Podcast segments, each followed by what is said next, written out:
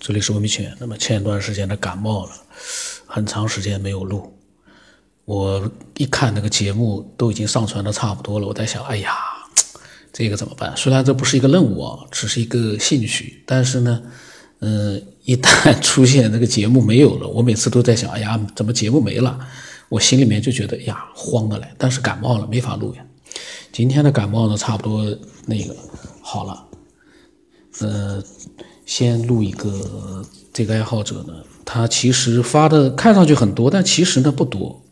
就是我们有的时候啊，其实如果说嗯录过几次之后呢，就发现看上去很长的一段文字哦，其实我两分钟就能把它给念完了。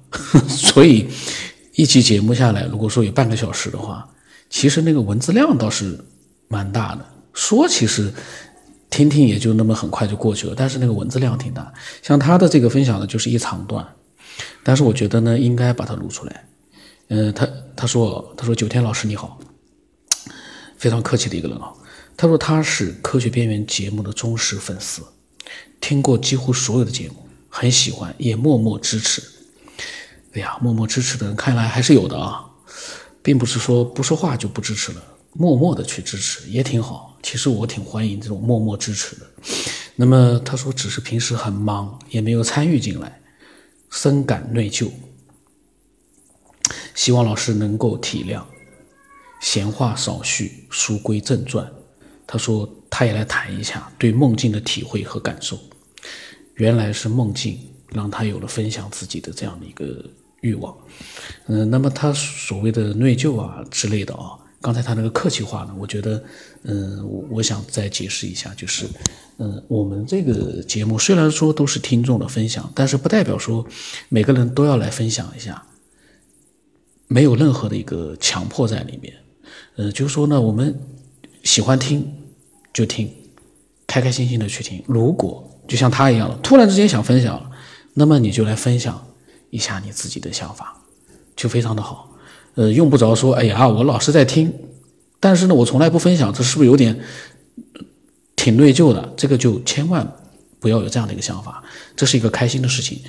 其实大家就这么想，如果每个人都不分享也没关系的，嗯，因为我自己的兴趣，我也能把它录很多各种各样的这个内容的一个节目，也能录出来的。所以呢，我们一切随心，想听就听。想分享就分享，想不听就不听。今天有个听众，我我发到朋友圈去了，他说怎么怎么，其他人怎么怎么怎么，我就在讲说这个节目这么多期了，爱听就听吧，总能挑到想听的，挑不到想听的，外面那么多的好的节目，那么多的好的科学爱好者的视频，选择那么多，干嘛非要执着于人家讲的怎么样？你看不惯，那又怎么地呢？只要人家是理性的分享，包容一点呗。那么他说了啊，他说他个人认为，梦境其实就是介于三维式空间和四维空间之间的一个模糊而又魔幻的区域。哟，这个是第一次看到说是介于三维和四维之间，这个我觉得是我第一次看到，一般的人。会提四维，但是好像没有人提到过是介于两者之间的一个模糊而又魔幻的区域。他说，在这一块区域所发生的一切，让灵魂的存在有了可能性，让生命的永生在这个无形的世界里面有了可能性。如果能从这个区域跨越到四维空间，他觉得灵魂就会进入任何形式的一种载体里面，具有上帝一样的视觉。和能动性，至少穿梭太阳系不在话下。然而，如何才能打通这块区域和四维空间的链接呢？哇，这家伙真不简单啊！他说：“我们的梦境总是没有逻辑的，断断续续的，模糊的，碎片化的，又容易醒来就忘记了。如果我们也能通过某种外力的影响和控制，如同……”盗梦空间那样，进入层层叠叠的、有层次的，而且每一层都比上一层的梦里的场景进度都慢很多的梦，或许那样就逐渐的就去到了思维空间，然后再也不愿意回到这个我们所谓的现实世界了。这个也挺可怕的，在梦里面到了思维空间，我们就回不到现实世界。这个的话，如果是我，我当然也愿意做这个梦，但是我还是希望梦了开心一下子，先回到这个真实世界，到了晚上我再去那个有意思的、更好的思维世界，这样这样对我来说能接受一点。否则的话，我一想到回不来了，那再美好的事，这也是很恐怖的。然后他说：“，没有时间，没有空间，没有痛感，没有死亡。”他说：“然而呢，你又可以感觉得到、感受得到时间的空间、呃，时间、空间、痛感和死亡。难道这不是上帝所具有的气质吗？”这个上帝呢，怎么说呢？他有没有欲望？我在想，时间、空间、痛感、死亡之外，欲望也很重要。痛感可能是欲望里面的，是不是一种啊？嗯，然后呢，他说这个上面呢都是他的凌乱不堪的，又是一个乏味的个人感悟，缺乏语言组织能力和逻辑。他说，但是你又想分享一下，他说很惭愧，希望我能见谅。呃，非常客气的一个浙江温州的一个爱好者。那么这个爱好者呢，他听过了几乎所有的节目啊。但我在想，你听过所有的节目，你就不应该老是这样子客气。嗯，当然客气呢是他的一个一个一个表达上的这个可能是礼貌性的一个客气。嗯，也挺好的。那么我觉得他的这个分享里面啊。他提到了一个梦境是介于三维和四维之间的这样的一个模糊梦幻的区域，魔幻的区域，这是一个非常有意思的一个设想。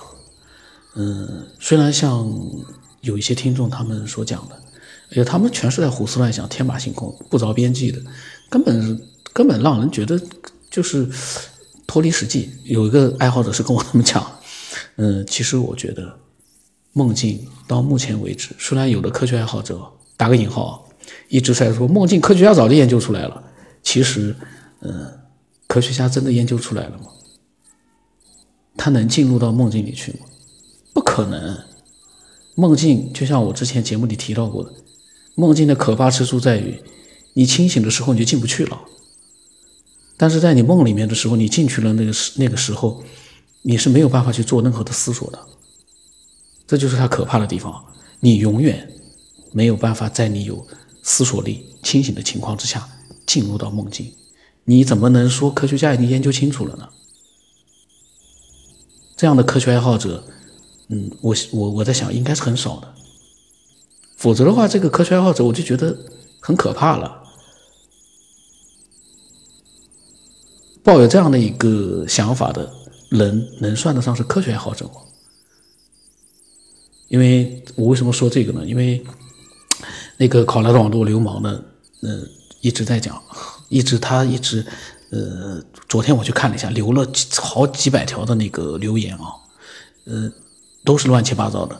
然后呢，关于梦境的，我看到他留了一条，好像说这个高中生都知道的东西，什么什么什么，他意思梦境啊是怎么回事？高中生都知道的，就是这样的一些伪科学爱好者。嗯，同时也是一个网络流氓。我不知道在科学爱好者里面啊，这个比例到底多不多？如果说比例稍微占的多一点的话，我就觉得很可怕了，很可怕了。因为虽然我不懂梦境到底怎么回事，但是从我的逻辑思维，我刚才也讲过的，梦境绝对不是现在的科学家研究清楚的这样的一个明明白白的事儿。不可能的事儿，因为你都没有进去过，你怎么能说你研究明白了？一切都是猜测。那么，既然都是猜测，我们所有的听众，只要是自己去设想的，自己去呃新的猜测，我觉得都是可以的，可以被所有人包容。我们可以不认同啊，但是呢，我们也要告诉自己。这还不一定，他说的说不定就是有很强的一个可能性呢。那么不扯多了，那么今天呢，就好长时间没录了啊，今天又是很生疏了。那么我的微信号码是 x 五三四七八五八四五，这些微信号码主要是，呃，给喜欢这个节目的人啊，听的比较多的这样的一些呃听众的，让他们来分享自己。呃，不是来跟我聊天的，因为我聊天我实在没那个功夫，也没有那个精力，嗯，所以呢，就和所有的其他的听众者的那个听众一样的，就如果说你想分享的话，你添加我，然后呢，你可以在微信里面尽情的分享你的想法，包括你也可以分享各种各样你觉得嗯怎么样怎么样都可以，因为你的分享，嗯，不管你分享的是。自己的想法还是对其他人的不满，我都可以把它录成节目，都没有问题。只不过一个呢是正常的一个节目，一个呢是闲扯。那么今天就到这里了。